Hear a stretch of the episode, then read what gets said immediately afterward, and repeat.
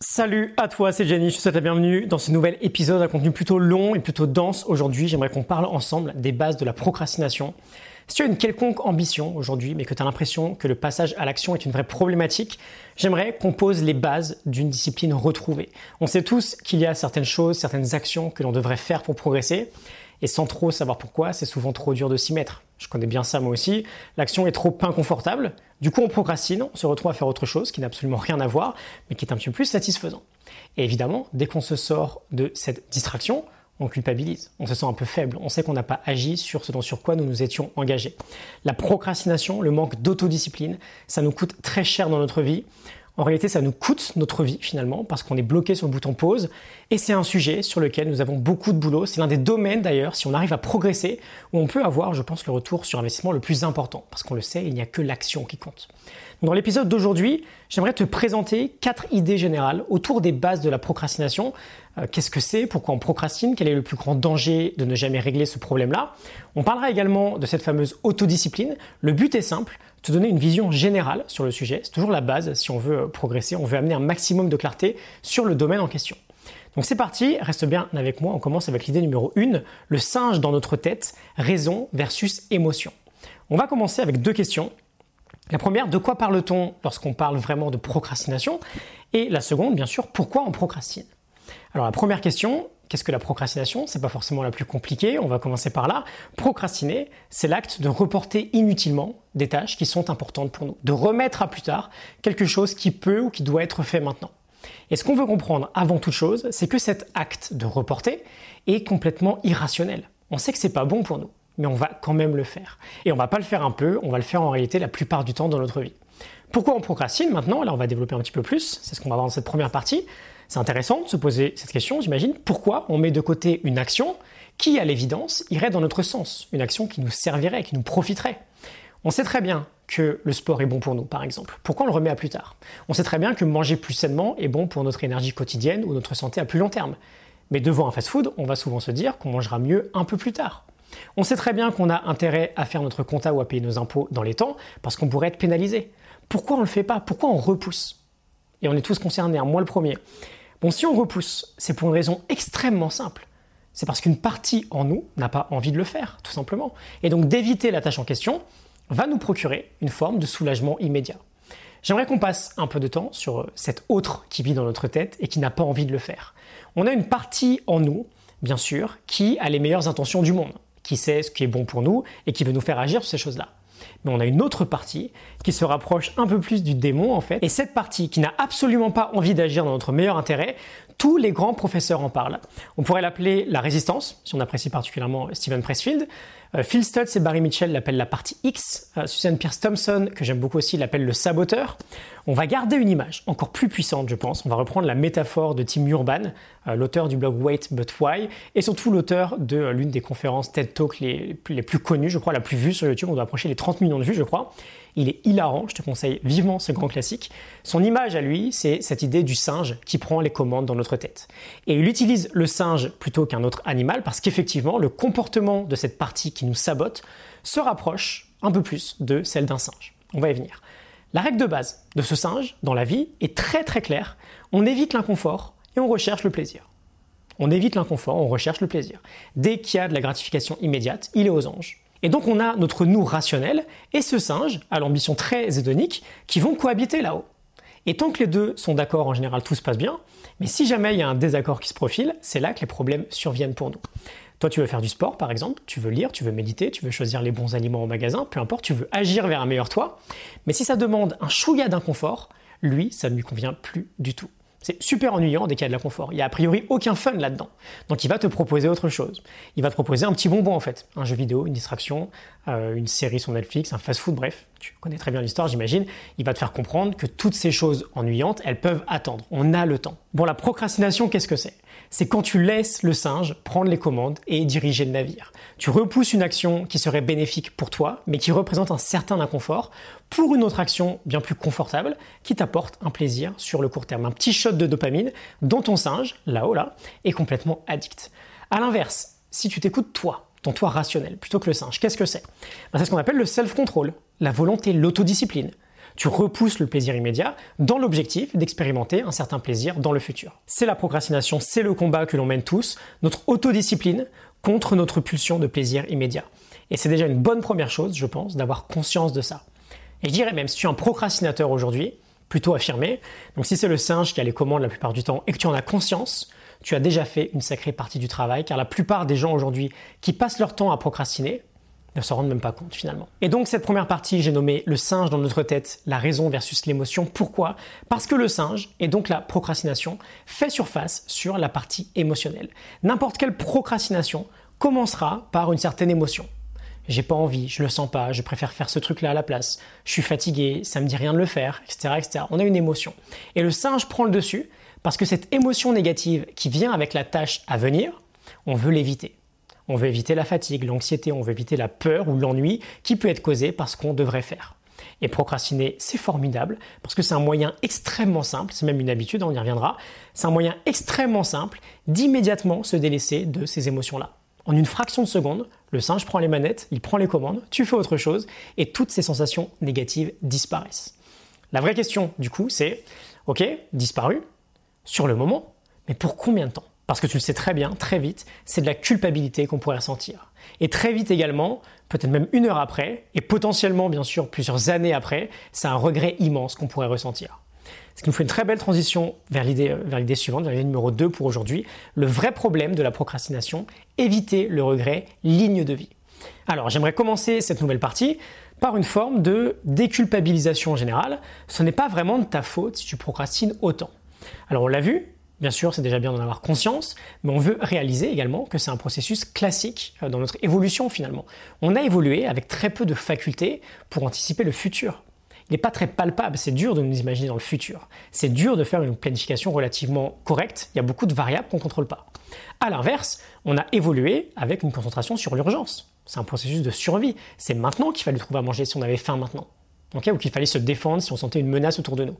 Donc naturellement, dans le conflit qui oppose notre nous rationnel à notre nous émotionnel, à notre singe, le singe part naturellement avec une longueur d'avance. On est plus habitué à soulager l'inconfort sur le court terme qu'à le rechercher. Et donc, naturellement, on est plus habitué à ne pas trop évoluer, car toute notre évolution se situe hors de cette, euh, fameuse zone de confort. Euh, je ne l'avais pas mentionné d'ailleurs, mais étymologiquement, le terme de procrastination vient de notre définition initiale, procrastinus. Pro, c'est l'idée de l'avant, crastinus, c'est celle du lendemain. Mais premier point ici dans cette deuxième idée, c'est pas vraiment de ta faute, on est tous dans le même bateau. Et du coup, le vrai problème de la procrastination, on le comprend assez facilement. Dans le fond, c'est pas très grave, finalement, de reporter des tâches plutôt anodines. On sait qu'on va finir par les faire. On a des vrais deadlines. On va finir par probablement remplir notre feuille d'imposition ou par faire la vaisselle. On sait qu'on va le faire. Mais qu'on le fasse sur le moment même ou qu'on le reporte de quelques heures ou quelques jours, c'est pas si important que ça dans notre vie finalement. Ça n'envoie pas un message de, ça n'envoie pas un signal de discipline exceptionnelle. Et on le verra plus tard, ça n'envoie pas non plus un fort message de confiance en soi. Mais dans le fond, c'est pas critique. Il y a peu de chances qu'avec de telles actions, tu te dises dix ans plus tard, bah mince, qu'est-ce qui s'est passé? En revanche, le vrai problème, c'est que les tâches qui n'ont aucune deadline, comme celle de prendre soin de soi, comme celle de peut-être créer euh, une entreprise, parce que c'est ce que tu veux faire, euh, celle de te lancer à ton propre compte, parce que tu veux euh, te libérer du salariat, peut-être celle d'écrire un livre, de réaliser un vrai projet perso. Toutes ces tâches-là, sans aucune date limite, si jamais elles sont sans arrêt procrastinées, c'est là qu'on court un vrai danger. Et pas un vrai danger quotidien de mort, mais un vrai danger en fin de vie de regret très profond. De se dire qu'on n'a pas vécu la vie qu'on aurait dû vivre, euh, qu'on aurait adoré faire telle ou telle chose, mais que c'est trop tard. On aurait pu le faire, on ne l'a pas fait. Et ça, c'est terrible. Et bien sûr, c'est tout ce qu'on veut éviter. Et ça peut être évité. Ça peut être évité en passant à l'action dès maintenant, en travaillant sur sa propre discipline, en arrêtant d'attendre que les choses tombent du ciel et en se mettant au boulot. et j'aimerais souligner le fait que, quoi qu'il arrive, que tu es aujourd'hui 15 ans, 20 ans, 30 ans, 40 ans, 50 ans, 60 ans, peu importe, l'urgence finalement elle est toujours là. Je vais prendre une feuille, je vais te faire un petit schéma, quelque chose de très classique qu'on voit beaucoup, euh, que je vais prendre le temps de te rappeler. Donc ça c'est une ligne, et cette ligne c'est ta propre vie. Et si tu te dis que tu as le temps, que tu le feras plus tard, regarde bien ces deux prochaines minutes. Donc là on est à la naissance. Imaginons qu'on puisse tous vivre en moyenne jusqu'à 90 ans, ce serait plutôt une belle moyenne. Hein. Bon, qu'est-ce que tu contrôles vraiment sur cette ligne? On va le voir. En fait, on contrôle pas grand-chose. Les 20 premières années, on peut, quasiment, pendant les rayer. On est, gosse, on est ado, on va à l'école, on n'est pas vraiment libre, on a des trucs à faire, on n'est pas tout à fait maître de nos décisions, c'est nos parents qui décident pour nous. Qu'est-ce qui se passe les 20 dernières années? Bon, déjà, on est assez heureux si d'une part on est toujours là, et si d'autre part on est toujours en très bonne santé. D'ailleurs, si on fait comme tout le monde aujourd'hui, si on mange comme tout le monde aujourd'hui, si on procrastine comme tout le monde, les 20 dernières années, j'ai plus l'impression finalement que ça se fera pas, sauf cas exceptionnel qui existe bien sûr mais qui reste rare, ça se fera pas forcément dans la joie. Donc déjà, si on prend un peu de recul sur notre ligne là, il nous reste juste une fenêtre de grosso modo 50 ans. moi j'en suis là, toi tu en es peut-être là ou là, peu importe. Et prends conscience également que bah là, sur toute cette fenêtre, tu travailles en fait. Et tu n'es peut-être pas hyper libre dans ton travail aujourd'hui. Tu as les transports, tu as les bouchons, tu as le boulot. Ah, donc même là-dedans, finalement, il n'y a plus tant que ça qui reste. Et je te renvoie à l'épisode où on fait ce travail, euh, euh, ce, calcul, on le fait en mois, on se rend compte que c'est encore plus bluffant. Bon, pourquoi je te montre ça? Pas pour te déprimer, au contraire, euh, on garde cet esprit de memento mori, on veut se souvenir que tout passe très vite, on veut s'en souvenir suffisamment pour pouvoir vivre pleinement. Et vivre pleinement, c'est faire les choses qu'on a envie de faire. Et on veut absolument comprendre que personne, vraiment personne, ne va te forcer à bosser sur les objectifs qui t'inspirent. Personne ne va te donner aucune date limite. Ça ne tient qu'à toi, qu'à une décision de ta part de te prendre en main sur ta propre discipline, de te former, d'apprendre à devenir discipliné et à faire en sorte de passer à l'action plus souvent, plus régulièrement et à concrétiser tes idées ou tes intuitions, à pas rester dans le fantasme. Et on est tous dans le même bateau. On n'a tous pas forcément envie d'exprimer autant de regrets à la fin de notre vie, donc on se met à bosser là-dessus. Et bien sûr, ça va de soi, on en parle suffisamment ensemble, mais on prend la pleine responsabilité de tout ça. On choisit tous de vivre la vie que l'on vit actuellement. L'inverse n'est pas vrai. On n'a pas un pistolet sur la tempe lorsqu'on va faire une action plutôt qu'une autre. C'est un choix finalement de notre part. Donc on est responsable, on arrête d'accuser les autres, on arrête d'accuser par exemple, lorsqu'on parle de distraction, euh, la technologie ou le digital. Bien sûr, ça n'aide pas, ça participe à nos distractions. Mais la procrastination, ça existait aussi il y a 200 ans, et on n'avait pas de notification dans notre poche. Donc point numéro 2, le vrai problème de la procrastination, éviter le regret et la ligne de vie, il y a urgence d'agir. On va passer à la troisième idée. Qu'est-ce qu'on se dit lorsqu'on procrastine? On se dit qu'on le fera demain. On se dit que demain il fera jour. Donc troisième idée, non, demain tu n'auras pas plus envie de le faire. Une idée très importante à avoir en tête également, je t'en parle en début d'épisode, c'est que la procrastination c'est une habitude.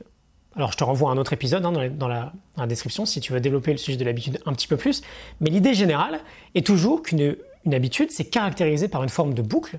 Et la fin de cette boucle, c'est une récompense. On exécute un comportement qui nous procure une forme de récompense, ce qui va faire que notre cerveau va être hacké, entre guillemets, il va vouloir cette récompense à nouveau, et donc il va te faire répéter l'action à nouveau. Ça va devenir une habitude, ça va devenir un comportement relativement acquis dans ton quotidien.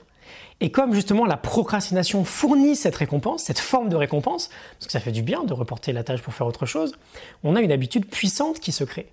Et plus tu procrastines, plus tu augmentes tes chances de procrastiner presque automatiquement à l'avenir. Plus le singe est aux commandes en fait, plus le singe prendra le pouvoir et plus tu vas te rendre difficile le fait bah, que toi tu vas reprendre les commandes. Et c'est Timothy Pitchill qui nous dit ça, un grand leader sur le sujet. Il nous dit qu'une première étape cruciale, c'est de prendre conscience des habitudes qu'on a créées autour de notre procrastination. Peut-être que tu procrastines toujours au même moment, par exemple, ou en faisant la même activité. On veut avoir conscience de ce qu'on fait à la place, par exemple, à chaque fois. Le passage à l'action, finalement, c'est aussi un entraînement. On veut recréer des habitudes autour du passage à l'action. On veut muscler notre propre discipline. On veut retourner ces mauvaises habitudes pour les transformer en habitudes d'action. Et donc j'ai appelé cette idée non, tu n'auras pas envie de le faire demain. Parce que ça, c'est la première chose qu'on veut réussir à supprimer de notre langage finalement. Se dire qu'on voudra le faire demain, c'est une habitude. Et ça fait du bien. Parce qu'en réalité, même si on procrastine, on s'imagine en fait déjà le lendemain en train de le faire. C'est apaisant. On se voit passer à l'action. C'est assez libérateur, c'est motivant. Donc on prend cette habitude-là au fil du temps, alors que bah, c'est un gros fake en fait. Chaque jour sera la même histoire. Chaque jour, on se dira la même chose. L'être humain de base n'est pas un excellent planificateur, on le disait, on n'est pas très bon pour ça. On veut apprendre à sortir les émotions de notre équation. On n'a pas besoin par exemple d'avoir envie pour agir. On n'a pas besoin d'être motivé pour agir. Je le répète tout le temps, on a juste besoin de devenir un excellent démarreur. Dès lors qu'on acquiert cette compétence cruciale au XXIe siècle aujourd'hui, de juste commencer notre action, de juste commencer notre action, on fait un pas de géant dans notre évolution personnelle parce que c'est l'une des clés principales finalement. Si on arrive à toujours maîtriser le point d'entrée, on a presque toujours gagné, on va toujours agir. Et même si ce n'est pas complètement, c'est pas très grave, on va toujours poser une pierre à notre mur. Et la construction de ce mur ne sera plus qu'une question de temps, car au moins on sera dans l'action. donc là on vient de voir quelques bases fondamentales sur la procrastination. On a vu comment ça marche, pourquoi on procrastine. On a vu les vrais dangers de la procrastination. On veut éviter le regret. On n'a pas tant de temps que ça finalement. Et c'est pas c'est pas une mauvaise nouvelle. Au contraire, on veut, ça doit nous pousser à agir au quotidien. Et on a vu que la procrastination était aussi et surtout une affaire d'habitude. On veut casser cette habitude-là le plus vite possible en devenant un excellent démarreur, en maîtrisant les points d'entrée euh, de chacune des actions sur lesquelles on veut agir. On va terminer cet épisode avec l'idée numéro 4 en abordant l'aspect discipline personnelle, l'aspect autodiscipline, le self-control, la volonté. Alors je pense qu'on est tous conscients à quel point cette capacité de passer à l'action sur une base régulière, qu'on ait envie ou pas, est une compétence fondamentale. Et aujourd'hui, c'est absolument fascinant. Je ne comprends pas, par exemple, qu'il n'y ait pas des cours d'enseignement sur la volonté à l'école. On aime beaucoup, à l'école ou dans la vie en général, se concentrer sur l'intelligence, sur le QI. Et d'ailleurs, à l'école, c'est un peu ça. Hein. Plus tu es intelligent, alors qu'on s'entende bien, ça implique juste l'intelligence scolaire, qui n'est qu'une forme d'intelligence, plus on va te dire que tu auras de chances de réussir plus tard, quelle que soit ta forme de réussite. Mais on n'y est pas du tout. Ce qu'on montre aujourd'hui, c'est que non, c'est pas l'intelligence scolaire qui détermine le mieux le niveau de réussite ou de bonheur qu'on aura plus tard dans la vie. C'est le niveau de volonté. En réalité, lorsqu'on connaît le niveau d'autodiscipline d'un enfant, c'est fascinant, on peut prédire avec deux fois plus de succès la réussite future de l'enfant par rapport à la connaissance qu'on aurait de son niveau d'intelligence scolaire ou de ses résultats académiques.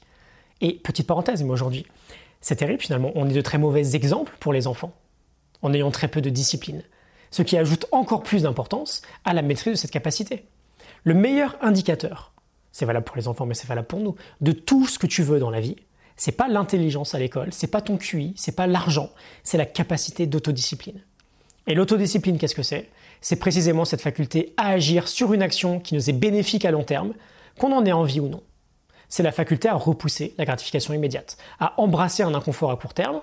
Et bah, du coup, on comprend bien que plus on est discipliné dans la vie, naturellement, plus on va régler notre problème de procrastination.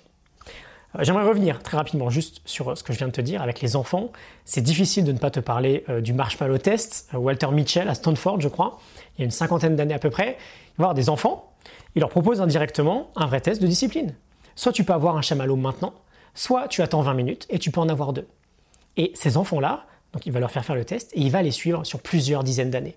Et ce qui s'est passé, c'est fascinant. Les enfants qui ont repoussé la gratification immédiate, donc qui ont, choisi euh, l'attente plus le deuxième chamallow, qui ont réussi à contrôler leur pulsion immédiate finalement, qui ont fait preuve de plus de volonté. Ces enfants qui à 4-5 ans ont réussi à attendre le plus, ont eu en moyenne de meilleurs résultats à l'école, autour de la trentaine ils avaient une meilleure santé, ils géraient mieux leur stress, etc. etc. Et il ne faut pas s'étonner aujourd'hui que tous les grands professeurs sur le sujet parlent du fait que la volonté, c'est la reine de toutes les vertus. Et cette compétence, et c'est ça le plus dingue finalement, c'est qu'elle s'enseigne. C'est ça le plus fou. Déjà, en tant qu'enfant, on nous met dans des cases. Toi, t'es mauvais, ça va être dur. Toi, t'es plutôt bon, t'as 18 de moyenne, ça va être la fête euh, un peu plus tard. En tant qu'adulte, c'est la même chose. Alors que finalement, je pense qu'on sera relativement d'accord, on peut agir sur notre niveau de QI. On peut progresser. Mais c'est difficile de passer d'un niveau de QI de 80 à un niveau de QI de 140. En revanche, l'autodiscipline, ça se développe littéralement de A à Z. On peut passer de 0 à 10 sur 10 sur un niveau d'autodiscipline. Ça ne dépend que de nous. Ça, ça s'apprend. Et c'est assez surprenant, mais c'est là qu'on doit mettre tout notre focus. C'est sur le self-control. Je vais bientôt m'arrêter là. Je t'ai partagé les quatre points que je voulais voir avec toi aujourd'hui. Si jamais tout ça te convient, c'est parfait. Je te retrouve euh, prochainement dans d'autres contenus. J'espère que ça t'a euh, motivé à agir. Si en revanche, tu veux aller plus loin avec moi, si tu en as marre de mettre ta vie sur pause parce que tu procrastines sans cesse, parce que tu penses avoir relativement peu d'autodiscipline. Euh, si tu as conscience de la personne que tu pourrais devenir ou des résultats que tu pourrais expérimenter, si tu étais capable d'agir beaucoup plus régulièrement, j'ai potentiellement quelque chose de plus à te proposer. Accorde-moi juste 5 petites minutes supplémentaires. J'ai créé une formation qui pourrait particulièrement te parler. J'aimerais rapidement t'en toucher quelques mots. Alors je te préviens juste tout de suite, histoire que tu ne sois pas surpris. Premièrement, cette formation n'est pas obligatoire, tu peux très bien t'arrêter là, évidemment. Deuxièmement, elle n'est certainement pas pour tout le monde dans le sens où, bah, tout d'abord, elle est payante. Il y a un tarif de lancement plus accessible si jamais tu regardes cet euh, épisode au moment de la sortie. Mais c'est du contenu payant. Et du coup, bien sûr, c'est du contenu, évidemment, qui va te demander un certain travail personnel. J'ai pas de baguette magique, je peux tout faire pour te donner un maximum de stratégies, mais il va falloir les appliquer derrière. Euh, ce que je t'ai préparé, si tu veux aller plus loin, c'est du coup cette nouvelle formation qui s'appelle Maître d'autodiscipline et du passage à l'action. J'ai sous-titré 57 stratégies pour développer massivement sa discipline, passer à l'action et arrêter de mettre sa vie sur pause. Tu as un lien en description si tu veux aller voir ça. Je te présente rapidement le programme. Je te l'ai dit, j'ai moi-même un vrai problème avec la procrastination. Et je suis loin d'être parfait sur le sujet.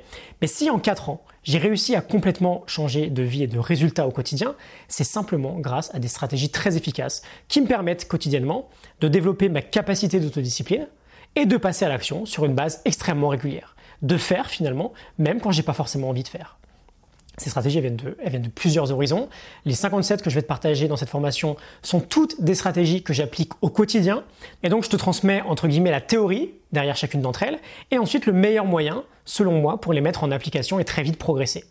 L'idée, c'est vraiment que dès la fin du programme, tu puisses avoir un arsenal d'outils hyper concrets tu peux utiliser immédiatement. Il y a plus long terme, bien sûr, d'ici quelques mois, le but est relativement simple.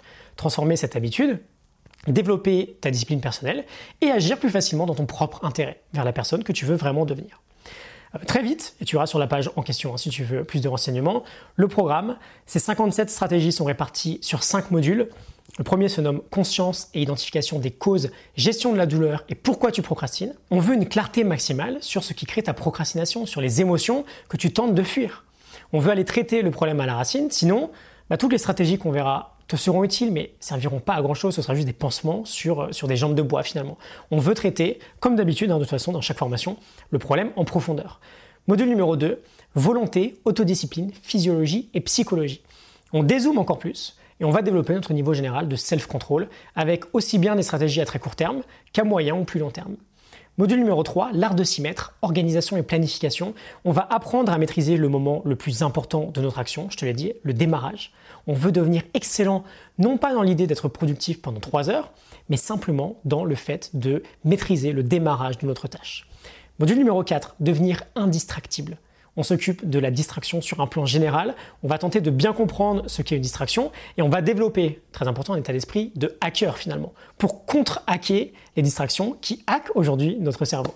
Et on va voir des tas d'outils pour supprimer un maximum celles qui peuvent être présentes sur nos smartphones, sur notre ordinateur, sur Internet, sur les réseaux sociaux, sur les apps de messagerie, sur les mails. On verra comment s'occuper de ces noyaux de distraction massifs. Et enfin, cinquième module, en route vers la maîtrise. 12 stratégies supplémentaires qui n'avaient pas vraiment leur place dans les quatre premiers modules.